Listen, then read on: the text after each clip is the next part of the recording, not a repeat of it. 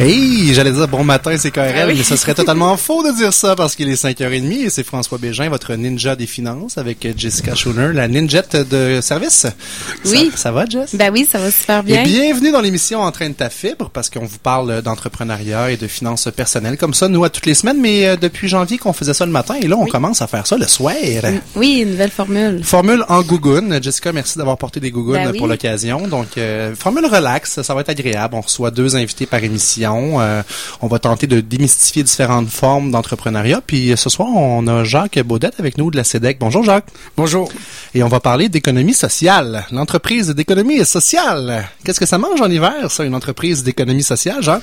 Ça mange exactement la même chose que toutes les entreprises euh, qui existent. Donc, ça veut dire que pour être une entreprise, il faut donc vendre un service ou un produit. Oui. Économie sociale, c'est que la personne ou le client est au centre de nos préoccupations, contrairement au profit. Et le profit devient un, un bien collectif. Donc, c'est pas dans le, le- le profit de l'entreprise va pas dans les poches de un, deux ou trois actionnaires, mais ça reste à la collectivité, donc au, à l'organisation. Donc, à ne pas confondre avec l'OBNL. Ah, absolument pas. Et ça, c'est bien, bien triste.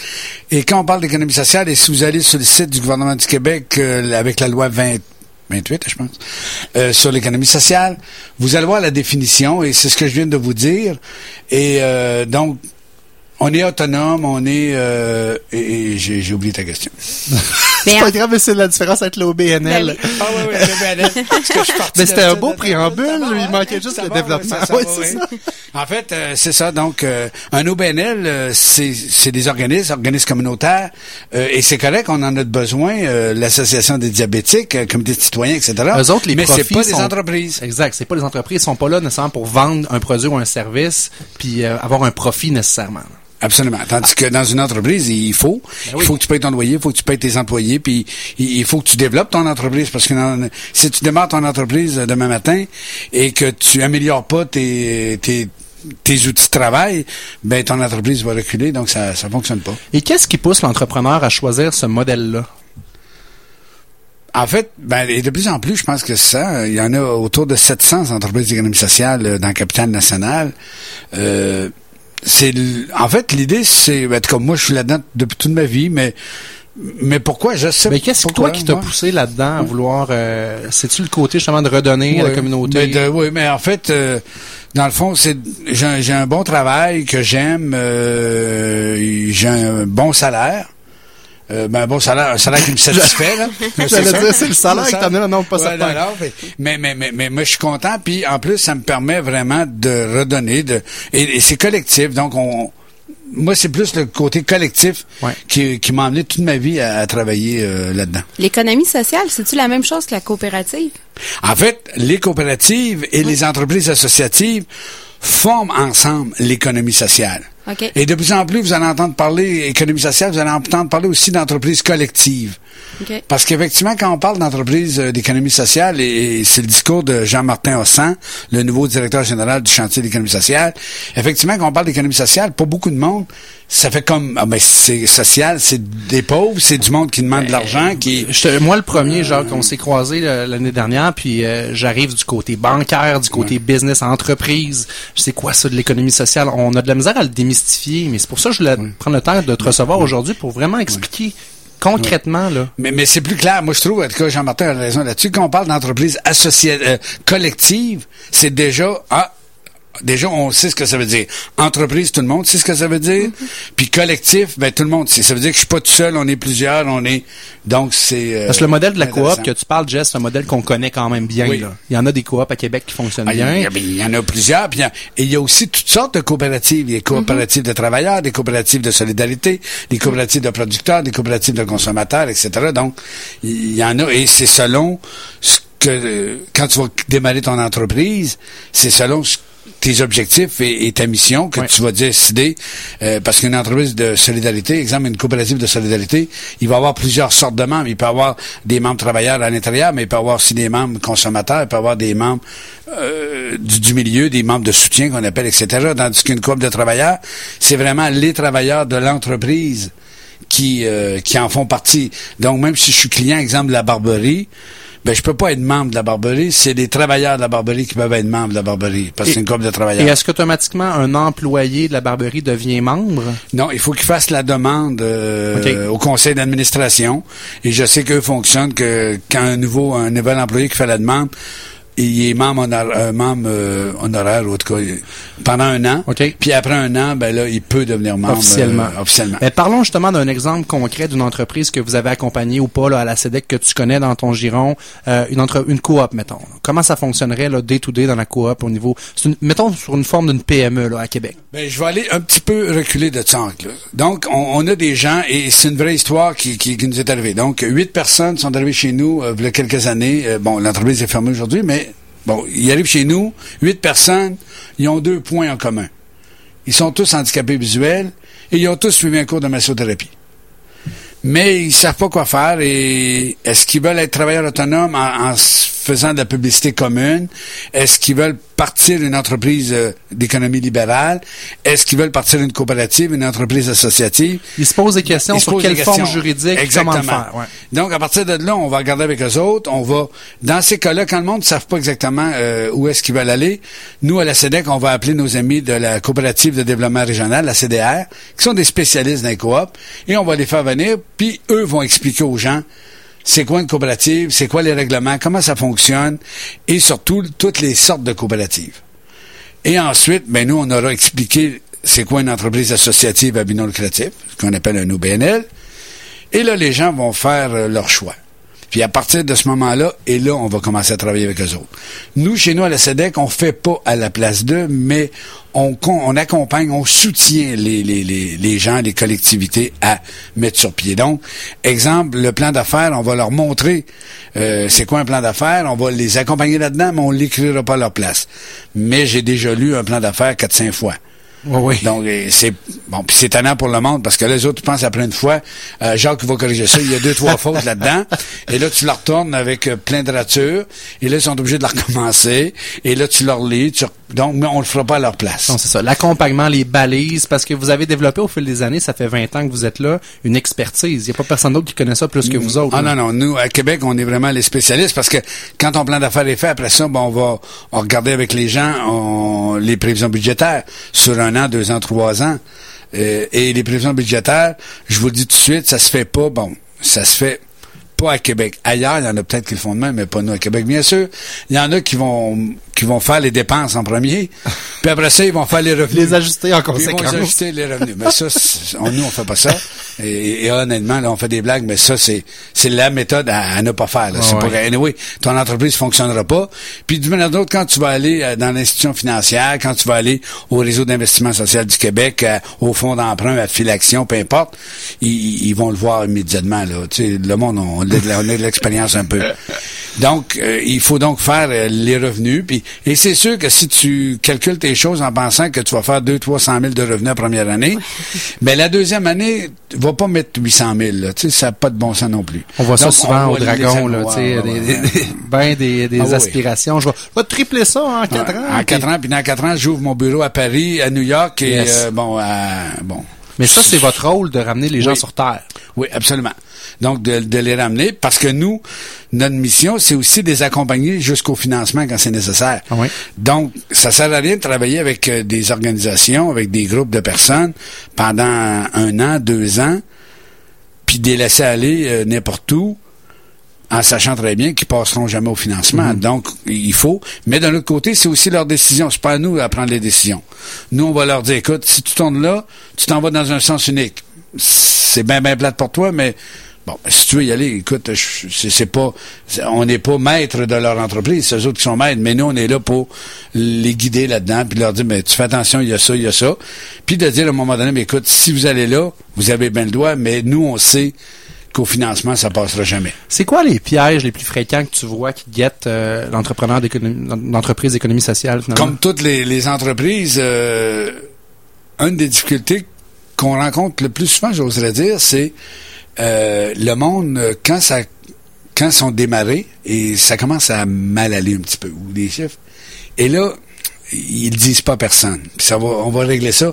Le mois prochain, j'ai un autre contrat qui s'en vient, là, puis on, ça va se marcher, puis, et là, ils Par disent fierté pas, ou par- fierté, ouais. par, puis par puis, puis pour dire, ben écoute, j'ai été engagé comme directeur ou directrice, puis le conseil d'administration qui est là aussi, qui, qui est compétent, puis, puis là, euh, quand ils viennent nous voir, souvent, malheureusement, il aurait dû venir nous voir v'là un an. V'là un an, on aurait peut-être pu les aider, mais quand ils viennent nous voir, malheureusement trop souvent, ils ont déjà de l'eau par-dessus la tête, puis Ouais. même quand ils lèvent la main, on la voit plus à main. Là. On peut pas la prendre puis les tirer de là. Ça, c'est, Jessica, tu euh, dois voir ça de ton côté aussi euh, avec des Les- entreprises. euh, Ben, premièrement, c'est parce que l'échec est pas valorisé. Fait que si t'arrives financièrement, tu te pars en affaires puis ça fonctionne pas, c'est gênant d'aller dire, excusez, je me suis trompé, ça fonctionne pas. Fait que les gens, ils se cachent puis ils continuent puis ils essayent toujours, là, ils vont endetter, ils vont s'endetter personnellement, ils vont, mais à un moment donné, leur ratio d'endettement, il est trop, ils sont rendus qu'on peut plus rien faire. Faut qu'ils vraiment qu'ils préviennent à l'avance, mais c'est de l'éducation. On peut juste le faire par l'éducation. Oui. Puis, euh, Oui, absolument, tu as raison. Puis en plus, l'autre chose, c'est le coût de revient. Ça m'est déjà arrivé dans ma vie de... Bon, on était, il y a une, une entreprise fabriquait des chaises pour l'Université Laval. C'est à partir de vieilles chaises de... tout- ben, en tout cas, ceux de mon âge, je connais ça, des, des chaises en métal euh, rond, avec le dossier puis le fond en bois, là, comme en, en plywood. Euh, et donc, eux avaient le mandat de... Ils enlevaient ça, puis ils mettaient un fond en plastique spécial pour l'université. Et on y avait demandé ben, je- combien qui te coûtent les chaises? Mais il me disait ben, je les vends 15 parce que mon concurrent les vend 17. OK. C'est pas, C'est pas la question que je t'ai posée. Mais c'est pas c'est pas la bonne réponse. En tout cas, c'est pas la réponse à ma question. Ouais, ouais. Moi, ma question, c'est combien de coûte? Mais il ne le savait pas. Oups. Et, et il est pas le seul comme ça. là. Il y a plusieurs. Et il y a beaucoup d'entreprises qui fonctionnent bien parce que le monde sont travaillants. Ils mettent des heures et des heures et ils vendent beaucoup. Donc, mais s'ils faisaient des calculs le moindrement, ils pourraient s'apercevoir qu'ils pourraient faire peut-être un peu moins d'heures par semaine, augmenter un petit peu les prix, peut-être améliorer la production, ce qui ferait que les profits seraient meilleurs. Mais souvent aussi, euh, les gens ils travaillent dans leur entreprise, fait qu'ils se payent pas. Mais la journée qu'ils mettent un employé en place parce qu'ils se payent pas, ben là, l'entreprise n'est pas rentable. Les gens, ils disent, ah, c'est pas grave, je vais couper, je vais baisser mes prix, fait comme ça, je vais rentrer. Mais ça, c'est temporaire, ça, c'est une entreprise perdure pas si elle est pas capable de payer ses frais minimum, là. Moi, je dis souvent, l'entrepreneur, c'est un créateur de richesse.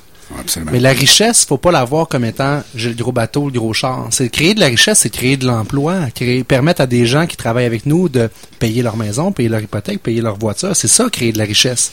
Mais pour ça, il faut se structurer. Ça prend une base, ça prend des balises, comme tu dis. Le plan d'affaires, probablement que, je sais pas si c'est la même chose de votre côté au niveau de l'économie sociale, mais moi, ce que j'observe, c'est que souvent les plans d'affaires, au bout de la ligne, tu dirais à l'entrepreneur dans un an ou dans deux ans, as-tu respecté vraiment ton plan d'affaires? Il dirait non, pas vraiment. Mais ça servait à quoi? Ça servait à faire un questionnement.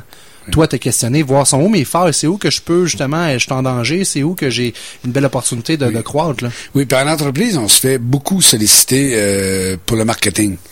Et c'est sûr que tous les vendeurs, la radio, la télévision, les journaux, euh, maintenant les sites web, etc., quand ils viennent te voir, Ils veulent te vendre la pub. Ils, veulent te vendre. ils- non, ils te font quasiment la charité quand ils viennent chez vous. Ah, ok. Écoute, pour 5000 pièces, mon ami, ton entreprise là, elle n'aura pas été plus connue que. La plus grande des entreprises là, à Et Québec. ça peut monter vite. Tu parles de Et- 5000, là, ça euh, peut oui, aller très vite. Là. Oui, mais ça, c'est un le matin. Tu Ouais, en exact. un autre l'après-midi. puis puis ils, vont toutes. Donc, il faut aussi, tantôt, tu en as parlé toi-même, le plan d'affaires. Donc, mais c'est quoi mon plan d'affaires? Et c'est quoi mon budget en marketing que j'ai mis Pour cette année. cette année? Exact. Et donc, à partir de là, pour moi, donc, avec du monde, avec des spécialistes, il faut regarder puis dire, ben, écoute, j'ai 5 000, j'ai 10 000, j'ai 20 000 à mettre en, en promotion cette année. C'est où que je peux le mettre Mhm. le mieux pour mon entreprise? Parce que c'est sûr que tous ceux qui vont aller vous voir, ils vous promettent euh, ciel et Mais c'est leur Ben, job de vendre la pub. C'est ça, c'est la meilleure offre. Mais moi, le problème que je vois là-dedans, c'est souvent les gens, parce que là, ils sont contents, on fait faire un site Internet, ça a coûté 6, 7 000, puis là, ils disent, Yeah, j'ai le plus beau site. Moi, je leur dis, OK, là, t'as comme une vitrine, là. T'as comme le plus beau magasin sur Pignon, sur rue. Mais là, tu vas faire quoi pour attirer les gens? Puis ils me ben, c'est là la partie après. C'est juste te construire comme ton emplacement. Puis là, le problème, c'est là que je trouve que il y a beaucoup de gens qui offrent des services, mais ils vont pas à la deuxième étape de dire, OK, maintenant, j'ai mon site, mais qu'est-ce que je vais faire pour attirer les gens? Puis là, l'entrepreneur en démarrage, c'est pas le temps de mettre tout son, son argent à faire la vitrine. faut qu'il y ait des clients qui achètent aussi. Fait que là, c'est là qu'ils sont un petit peu. Fait qu'il faut faire attention parce qu'il y, y en a beaucoup de Ah, c'est joueurs. un grand danger. Mais il y a beaucoup de joueurs, il y en a qui sont super puis qui vont prendre la peine de bien conseiller puis expliquer c'est quoi les étapes puis combien ça va coûter parce que ça peut monter à 10, 15, 20, 25 000. Là. C'est pas de beaucoup limite, on peut plus. d'essais C'est erreurs fou. malheureusement là-dedans. Puis aujourd'hui, le consommateur, il a évolué. On en parle avec Vincent Fournier euh, dans nos chroniques. Euh, Le consommateur, il veut plus se faire dire quoi acheter. Là, il veut, il veut prendre des décisions par lui-même. Fait que je pense que le bouche à oreille fait beaucoup de magie là-dedans. Tu parlais tantôt, Jacques, de conseil d'administration. Est-ce que toutes les entreprises d'économie sociale ont un conseil d'administration? Toutes les entreprises Yes. d'économie sociale ont un conseil d'administration, minimalement formé de trois personnes. Nous, on suggère très fortement d'avoir minimalement cinq personnes. Parce que trois personnes, ça veut dire qu'il y en a une qui est absente le soir. Ça veut dire qu'il y a deux personnes seulement ensemble autour de la table qui vont décider comment l'entreprise va fonctionner. Donc, à cinq, déjà, euh, s'il en manque une, il y en a toujours bien au moins quatre. Ben, il faut pas trop l'alourdir non plus. Je sais, nous, à SEDEC, on n'est pas un exemple. On, on est 17 membres au conseil. C'est un gros conseil. Mais euh, ça fait deux fois, là, dans les dernières années, que j'en ai parlé au conseil, qu'on pourrait diminuer facilement à 13 si on voulait. Mais les membres de mon conseil, puis ils ont tout à fait raison, donc là, je vais arrêter de les achaler avec ça. Mais ils me disent toujours, mais Jacques, on est présent. Puis effectivement, présents. nous, chez nous, à la SEDEC, on a 80, euh, plus que 80% de présence au CA. Ouais, donc, ils me disent, mais pourquoi tu veux qu'on s'en aille? On vient au CA. Ça nous intéresse, la SEDEC. Ça nous intéresse de nous impliquer. Ça nous intéresse d'être là. Et ça, c'est bon signe. C'est parce que ça soulève les passions des administrateurs, mais vous avez su vous entourer des bonnes personnes. Puis ça, ça doit être un défi pour les gens qui démarrent une entreprise d'économie sociale de bien s'entourer au niveau du conseil d'administration. Oui, puis euh, un des signes, euh, je sais pas si vous serez d'accord, mais pour moi, un des signes, c'est quand je vais dans une assemblée générale d'une organisation, d'une entreprise, que ce soit une entreprise coopérative ou associative à but non lucratif, quand il y a des élections, c'est merveilleux.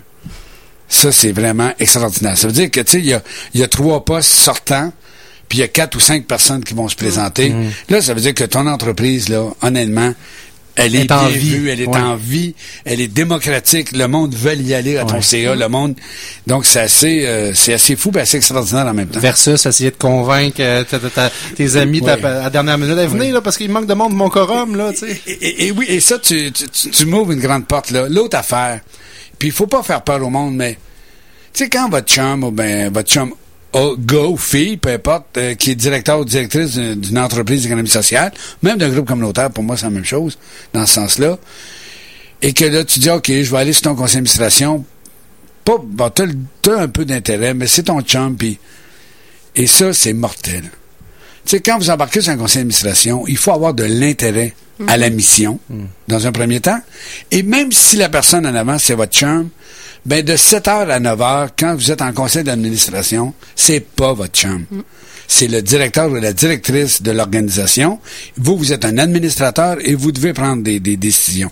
Puis il faut aussi démêler les décisions. Un des, tantôt, tu m'as, vois-tu, une autre affaire qu'on, et que je vois actuellement plus qu'avant, je trouve, il y a beaucoup de personnes au- à la présidence qui se prennent pour des DG, et puis il y a des DG, malheureusement, qui se prennent pour des présidents. Et quand je donne un exemple facile à comprendre, un conseil d'administration, ça doit voter, bon, dans- à moins que tu l'aies mis dans tes prévisions budgétaires, puis tu l'aies dit, mais ils vont voter, exemple, 10 000 pour peinturer le bureau. Ça, c'est la décision du CA. Ça, c'est pas ma décision comme DG. Parce qu'il était pas budgété. exact. Et, et t'as pas budgété. Exact. C'était budgété, mais je l'ai dit. Écoutez, dans mon budget, là, je prévois qu'on va peinturer le bureau, puis ça va coûter 10 000. Mais un coup que le CA a voté pour ça, ça, c'est sa job. Mais, mais un coup qu'ils ont voté pour ça, la couleur, puis qui on engage, puis quand est-ce qu'ils vont commencer à peinturer, Commence pas à voter ça me regarde. Ben Ça, oui. c'est ma job à moi comme DG de faire ça. Ben oui. Mais des fois, on mêle les choses. Et des fois, il y a beaucoup de monde à la présidence qui, qui veulent entrer. Comme moi, je dis toujours, et, et le monde de mon conseil d'administration dit la même chose, le conseil d'administration de la SEDEC a un employé, c'est moi. Moi, j'ai huit employés. Mais le conseil d'administration a pas neuf employés. Ah, c'est pas bon ce que leurs dis comme employés. nuance, ça, ouais. C'est mes employés. Donc, le président, le secrétaire, le trésorier rentre chez nous, il peut pas demander, tu peux pas donner des ordres à un, à un- à un- à un de mes employés. C'est mon employé, c'est pas le tien. Imagine ce qui se passe dans la tête de l'employé. Il reçoit un ordre du- d'une personne du CA, puis en plus, le DG passe après puis dit d'autres choses. Ça peut être l'enfer, sa communication. là. Absolument. Donc, c'est, et et ça, c'est inadmissible. Donc, Ouais. c'est pour ça que de bien choisir, puis aussi de faire attention, quand on embarque ces conseils d'administration, puis encore là, je veux pas faire peur au monde, puis si on est prudent, il n'y a pas de danger, mais vous savez qu'une entreprise qui ferme, en économie sociale, les autres entreprises, c'est la même chose, mais en économie sociale, si l'entreprise euh, a des dettes envers le gouvernement, déduction à la source, TPS, TVQ, pas payé, comme administrateur, tu es responsable personnellement et solidairement. Donc, ça veut même dire que, exemple, petit exemple court, euh, l'entreprise ferme doit 5 000 au gouvernement. Vous êtes sept au conseil. Toi, tu écris au gouvernement, tu dis, écoute, gouvernement, on doit 5 000, on est sept. Je te fais un chèque de 1000, merci beaucoup. Non, non, non, non, non, non. Si les autres sont pas solvables. C'est solidaire. Donc, c'est euh, le 5 000, tant que le 5 000 sera pas payé. Donc, c'est pour ça que je vous dis, quand on dit ça, on veut pas faire peur au monde, mais on dit au monde, mais il faut, puis il faut s'assurer avec le, la direction, à chaque conseil d'administration, confirme-nous par écrit dans le procès verbal, puis donne-nous le papier comme quoi tu as bien payé les DAS, TPS, TVQ, qu'on n'est pas en retard, que ça va bien nos affaires. Parce que ça, c'est... Mais c'est rien que des petits trucs. Mais il y a des assurances aussi euh, sur responsabilité, non? Oui, il y a des assurances, mais vous savez qu'une... Bon, là, je me ferai pas d'amis, mais une compagnie d'assurance, c'est toujours très bon quand toi, tu fais le chèque. C'est toujours les meilleures compagnies d'assurance au monde. D'un autre côté, quand t'as pas, quand t'as des problèmes régulièrement avec les, ben, ceux qui ont des problèmes avec, il n'y a pas tant que ça, il faut pas fou non plus, mais avec des DAS, TPS, TVQ, souvent les assurances, et ils ont pas tout à fait tard, vont pouvoir dire aux administrateurs, mais vous n'avez pas fait euh, votre devoir d'administrateur. Vous n'avez pas agi, bon, euh, je m'excuse, mais c'est le terme légal, vous n'avez pas agi en bon père de famille.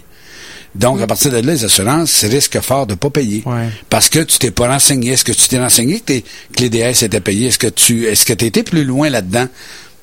Puis à partir de là, les assurances, ils paieront pas fort. Moi, j'ai une petite expérience euh, personnelle. Je vais, je vais taire les noms, mais euh, j'ai, fait partie d'un conseil d'administration. Puis je sentais que le, le directeur général s'en allait pas vers une direction que moi j'appuyais comme membre du CA. Fait que j'ai remis ma démission. Puis je l'ai faite en bonne et due forme avec une lettre. Puis heureusement que je l'ai faite parce que trois ans plus tard, j'ai reçu un avis par le huissier à la maison. On me poursuivait pour 20 000 comme tu dis, solidairement, conjointement. Il a fallu une chance, j'ai gardé ma copie de ma lettre parce qu'en prouvant ça à monsieur le juge, j'étais capable de me sortir de cette poursuite-là. là. Fait que c'est pas pour vous me faire peur puis vous dire qu'il y a des- il y a des histoires d'horreur, mais oui, il en existe, mais protégez-vous donc juste avec juste un papier en bonne et due forme. Parce que souvent, on fait ça sur, le, sur la sais, Hey, m'a donné ma démission ou j'embarque sur ton CA. Faites pas ça comme ça. Faites ça écrit. Gardez des écrits là-dessus. Là. Et, et même quand on sent que ça bon, quand ça va bien, on démissionne, c'est fini, c'est pas bon, c'est pas dramatique. Mais dans ton cas, tu aurais même pu aller plus loin. Tu aurais pu envoyer copie conforme de ta lettre au registraire. Ah oui. Parce que ton nom est au registre. était encore là, d'ailleurs. Il était encore là. Exact. Et c'est pas normal. Donc, dans le fond, dans les jours suivant ta démission, l'entreprise ou l'organisation euh, sur laquelle tu étais Date de aurait fin. dû euh, envoyer puis dire ben monsieur un tel euh, il est plus le conseil d'administration depuis telle date. Mais il faut aussi faire attention quand ça va mal dans une entreprise et que tu démissionnes, tu démissionnes à partir de ce moment-là, mais Que les décisions qui ont été prises pendant que tu étais là, tu es encore responsable. Dans mon exemple, ça s'est fait après, fait que j'ai pu m'en sortir. Mais effectivement, si j'avais été là au niveau de ces décisions-là, Mais, j'aurais... mais faisons pas peur au monde, mais en disant, soyons prudents qu'on est sur un CA. Il n'y a pas d'amis là-dedans.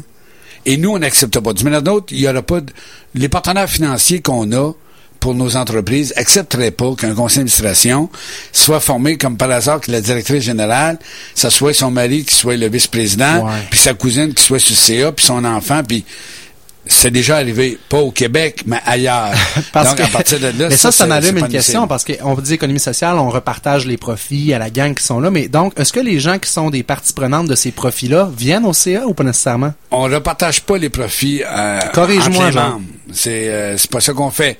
C'est que dans le fond, les profits restent dans l'entreprise qui elle va l'investir euh, d'une façon X Y Z. Ça peut être euh, ça peut être exemple, il y a des entreprises que quand ils font des sous même en économie sociale, j'en connais une, entre autres la bouquinerie Nouvelle Chance pour pas nommer, ben eux ont décidé qu'à la fin de l'année quand il y avait des profits, qu'il y a un pourcentage, ils choisissent une ou deux organisations puis ils vont remettre cet argent-là, cette organisation-là dans le quartier. Ça peut être aussi les, puis il faut que les surplus financiers servent à améliorer les conditions de travail euh, de ta gang, Ben oui. Et aussi d'améliorer euh, le matériel que tu as. Tu sais, euh, si tu dis, ah ben, on a un petit peu, on en met de côté de l'argent, euh, mais là, oui, mais là, si ton système de son est plus bon, tu sais, attends pas parce que, tu sais, il, il va pas se réparer tout seul, là, tu sais, dans les années. Si il est pas bon en 2016, il sera pas bon en 2018 non plus, là. Fait que t'es mieux de, de, de... Et aussi, l'autre affaire bien importante, c'est le fonds de roulement. Ouais. Et, et ça, c'est obligatoire. Et, et je vous dis, dans tout, et ça, toutes les entreprises, de toutes les sortes confondues, si vous parlez aux, aux financiers, on va vous dire que vous devez avoir en banque entre 3 et 6 mois de, de roulement. Donc, ça veut dire que si pour faire rouler ton entreprise, ça te coûte 20 000 par mois, donc tu devrais avoir en banque entre 60 et 120 000 Puis moi, je peux vous dire qu'à la SEDEC, si on n'avait pas fait ça, Aujourd'hui, à soir, je serais peut-être ici, mais pas au nom de la CEDEC, parce qu'on serait fermé. Quand le Ça vous a CLD servi. Parce que quand le CLD a fermé, on a fait un, un gros déficit l'an passé, mais si on n'avait pas eu de l'argent de côté, on passe à au travers. Et il y en a combien d'entreprises? Encore, vois-tu une autre affaire? Vois-tu, à force de parler, tu me disais, c'est quoi qui arrive dans les entreprises? Mais une autre affaire qu'on voit souvent, c'est que les entreprises, ils vont fermer, pas parce que ça va pas bien, pas parce que le produit est pas en demande, pas parce qu'ils sont pas travaillants, mais ils ont plus de liquidité pour euh, acheter le- le- le- la matière première. Puis là, ben, ça marche plus. Et il y en a qui font des budgets de caisse en disant, ben, euh, 120 000, on divise par 12, c'est pas compliqué, on met 10 000 par mois.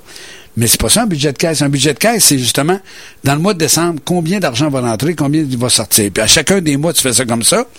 Et tu vas t'apercevoir peut-être qu'à la fin de l'année, tu vas faire euh, 15 000 piastres de surplus, mais qu'au mois de juin et juillet, tu vas être dans le trou de, de, de 25 000. Mais ça, on voit ça souvent dans les compagnies de construction. Là, à l'hiver, ils ont des périodes euh, que c'est tout le temps plus creux parce que dans le fond, ils ont moins de travail, puis, mais ils ont les frais fixes à payer quand même. La même chose donc. Ils sont pas. euh, Mais quand tu le sais d'avance, ça te permet d'aller voir ton institution financière et de dire, ben, écoute, voici mon année qui s'en vient. Et c'est sûr que dans tel mois, ben, en hiver pour la construction, puis il y en a d'autres qui sont au mois de, en mois de juin, parce que c'est plus l'hiver qui fonctionne, ben, de dire ces deux, trois mois-là, c'est clair que j'ai besoin d'une marge de crédit de 35 000. Mais les autres mois, je vais arriver, puis à la fin de l'année, je vais faire de l'argent. Mais j'ai besoin d'argent là. Donc, ça aussi, le, le, le fonds de roulement est important. Effectivement, beaucoup de défis. Jacques Baudel, merci beaucoup de, de venir nous parler, d'avoir démystifié un petit peu le rôle de l'entreprise d'économie sociale. La CEDEC, vous êtes ici à Québec, euh, pas très loin, sur euh, Boulevard Charret. On vous rejoint au 525 55 26, poste 21 12. Puis vous avez des soirées d'information, je présume, de temps On à euh, à tous les 15 jours, il en reste une euh, avant le avant l'été, des sessions d'information euh, le mardi matin qui durent à peu près une heure, une heure et demie. Et c'est fait pour tous ceux qui veulent ou qui ont le goût ou qui veulent démarrer une entreprise d'économie sociale. Mais c'est fait aussi pour du monde comme vous qui voudriez en savoir plus. Euh, on a eu ce matin euh, des attachés politiques d'un député qui sont venus. Et ça, on trouve ça fort intéressant parce que ce monde-là vont devenir un peu comme des porte-paroles. Parce que maintenant, quand des gens vont aller voir ce député-là, ben ces attachés vont savoir de, de, de quoi ils parlent. C'est excellent. Est-ce que je peux, 30 secondes, Je pour vous donne. dire toujours que on a mis sur pied aussi un service de comptabilité C'est vrai? qui s'adresse à tout le monde. Ça veut dire travailleurs autonomes, petite entreprise d'économie libérale, entreprise d'économie sociale, euh, groupe communautaire, euh, fondation, etc. Vous avez des problèmes, vous cherchez quelqu'un pour faire votre comptabilité. La SEDEC, on a ce service-là pour vous, selon vos besoins. Donc, vous avez besoin de 4-5 heures par mois, vous avez besoin de 4-5 heures par semaine. On est là pour répondre à ça. On peut faire vos payes, on peut faire vos DAS, TPS, on peut tout faire pour vous. Il n'y a aucun problème et il y a un prix correct. Excellent, on aime ça. Oui, merci. Jacques Baudet, merci beaucoup. Puis on invite les gens à aller consulter votre site web également euh, sur euh, CDEC, CDEC de Québec.qc.ca. Passe un super bel été. Je salue ton équipe. T'as une super belle gang, des gens passionnés avec euh, le gros sourire. Ça a été un plaisir pour moi de collaborer avec vous. Puis on se dit à bientôt. Merci beaucoup. Bye. Bye. Merci, bye.